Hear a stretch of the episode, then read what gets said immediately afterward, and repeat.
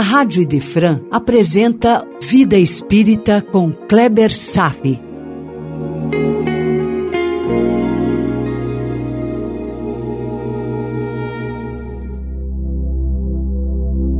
Nosso Lar, capítulo 15, Visita Materna, parte 2. Fazendo um breve resumo do encontro anterior, um instante do último suspiro quase nunca é doloroso, uma vez que normalmente sobrevém um momento de inconsciência, de perturbação. Mas antes desse momento, a alma pode sofrer os efeitos da desagregação da matéria, nos estertores da agonia, para depois da morte vivenciar as angústias da perturbação.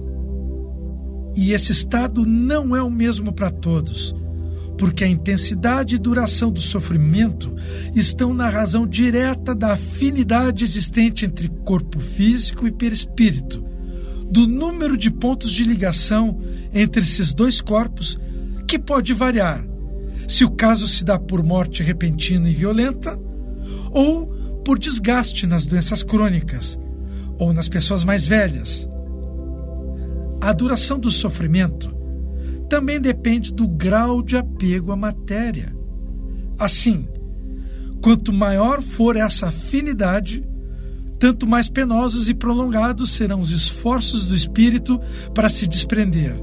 E eu tenho consciência de que isto eu não comentei no encontro anterior. O materialista sofre mais para morrer e depois desencarnar do que um espiritualista. Há pessoas nas quais a ligação é tão fraca que o desprendimento se opera por si mesmo, com a maior naturalidade. É como se um fruto maduro se desprendesse de seu caule. São os casos das mortes calmas que levam a um tranquilo despertar. A principal influência para maior ou menor facilidade para desprender-se da ligação fluídica entre corpo e perispírito é o estado moral da alma, sem dúvida alguma. Ouviu com atenção? Mais do que o número de pontos que comunica perispírito e corpo, é o estado moral da alma. Nas almas puras, que antecipadamente se identificam com a vida espiritual, o apego é quase nulo. O materialista sofre muito.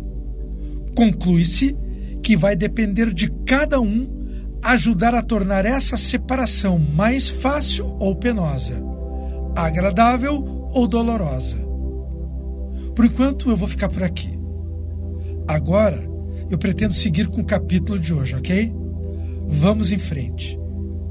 Com a citação, abre aspas, os fluidos carnais compelem a alma a profundas sonolências André Luiz está se referindo à vida na Terra como um momento de imersão da alma numa profunda sonolência, que é ocasionada pelos limites impostos pelo nosso corpo físico. Estamos aqui, vivendo como zumbis ativos, com a impressão de uma realidade que está absurdamente distorcida pelo cérebro imperfeito como se estivéssemos vivendo na Matrix, acreditando piamente que a realidade virtual da carne seja toda a verdade que poderíamos encarar.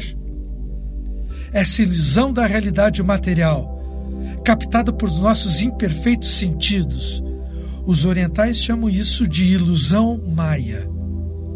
Matrix ou Maia, em essência, significam a mesma coisa. Mesmo assim, submersos na ilusão maia, mergulhados na Matrix, acreditando piamente que é o cérebro que sente, interpreta e responde ao mundo, brigamos, lutamos e até matamos por essa enganosa realidade das coisas do mundo, porque acreditamos piamente ser a verdade absoluta.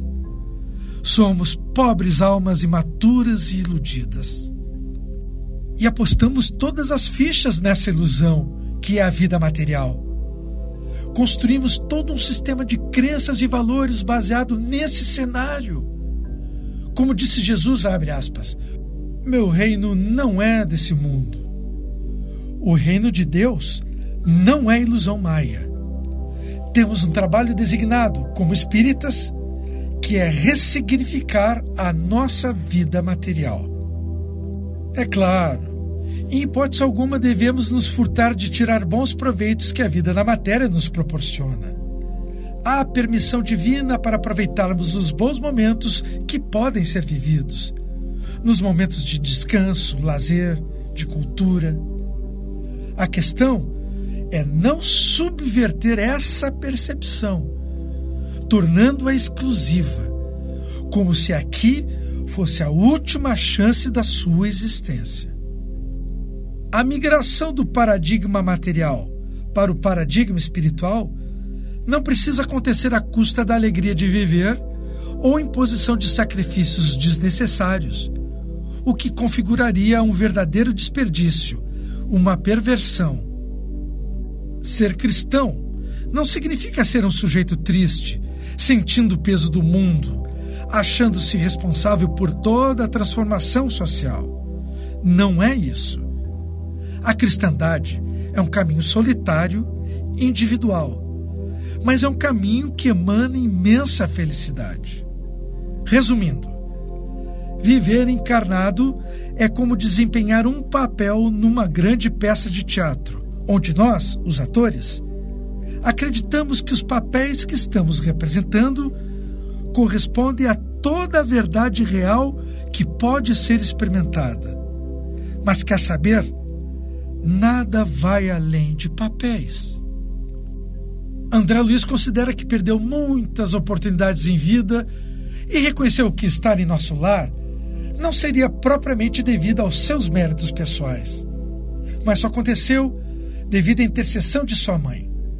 Então eu faço a seguinte pergunta: Qual de suas mães? Meu irmão, ninguém sabe quando foi exatamente que deixamos de viver a fase do instinto animal para migrar em direção ao progresso da razão. Quando saímos da fase animal para acordar na fase humana, as informações não são precisas. Em média, há 300 mil anos, temos os primeiros registros fósseis de Homo sapiens que a arqueologia provou. Mas vamos deixar isso de lado. O que importa é que foi há muito tempo que penetramos na escala humana da evolução na etapa da individualização da alma, assumindo nosso livre-arbítrio. Foi o despertar da razão para superar o instinto. Razão e instinto são modelos de tomada de decisão perante os desafios do mundo. O instinto é uma resposta automática e estereotipada, implantado por Deus para os animais sobreviverem já a razão depende da educação para uma resposta individualizada diante de todos os problemas, desenvolvendo a nossa inteligência por este motivo. Portanto, é uma resposta passível de erros e acertos. Trocamos a estrutura automática e padronizada dos instintos pelas opções mais flexíveis que os pensamentos racionais podem nos proporcionar pela reflexão quando resolvemos um problema. Com a razão, estamos inaugurando a era do livre-arbítrio. Animais não têm livre-arbítrio. Livre-arbítrio é advento da razão. É o advento do momento em que o homem abandona a fase animal e entra na sua última etapa, a sua humanização. Daqui para frente, será humano até se transformar em espírito puro. Mas lá no início da nossa humanização, trazemos de herança um mecanismo de autopreservação que ajudou muito para a sobrevivência do ser durante a era do instinto. Essa ferramenta se chama, meu irmão, egoísmo. Que interessante! O egoísmo é uma ferramenta de preservação. É na fase do despertar da razão que, de fato, a alma se individualiza totalmente. Saímos da fase de crisálidas para nos tornarmos seres independentes e começar a escrever a própria história. Entramos numa outra faixa evolutiva. Agora você pode decidir os seus caminhos. Poderá decidir o que quer e vai errar, pode ter certeza. Agora é portador do livre-arbítrio e vai subverter o livre-arbítrio decidindo que quer tudo para si. É como provar do fruto proibido por Deus na árvore do conhecimento do bem e do mal, lá no paraíso. Então, por desobediência às leis de Deus, comemos o fruto e caímos. Nosso livre-arbítrio imaturo, com uma razão recém-desperta, erra nas suas decisões. Então, comemos o fruto proibido e caímos. É isso que consta na Gênese mosaica. Essa simbologia traduz as decisões equivocadas do homem caindo nas tentações da matéria. Isso acontece até hoje. Saímos do paraíso dos instintos automáticos, onde não erramos, e somos levados pela ajuda de Deus. E entramos na fase do livre-arbítrio, onde começamos a errar. Mas a promessa de Deus é de retornarmos ao paraíso, reconstruindo arduamente o nosso caminho de volta a partir do suado trabalho da evolução moral. Este é o sentido do filho pródigo, dando a volta pelo mundo, gastando todas as riquezas, se arrependendo e pedindo para retornar para os abraços protetores do seu pai.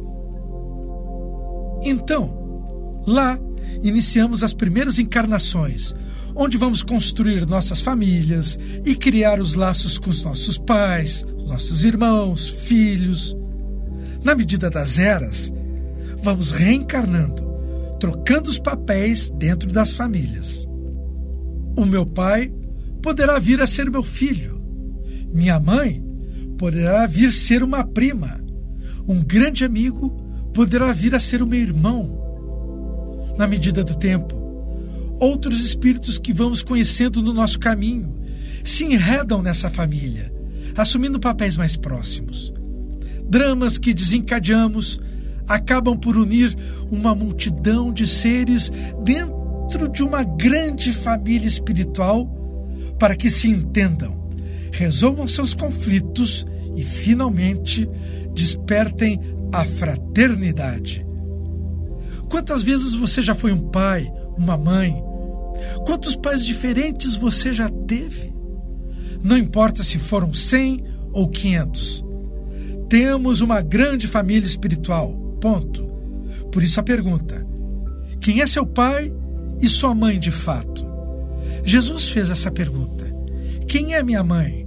Quem são meus irmãos? Nessa imensa família espiritual. Pai e mãe também são papéis transitórios. De fato, somos todos irmãos.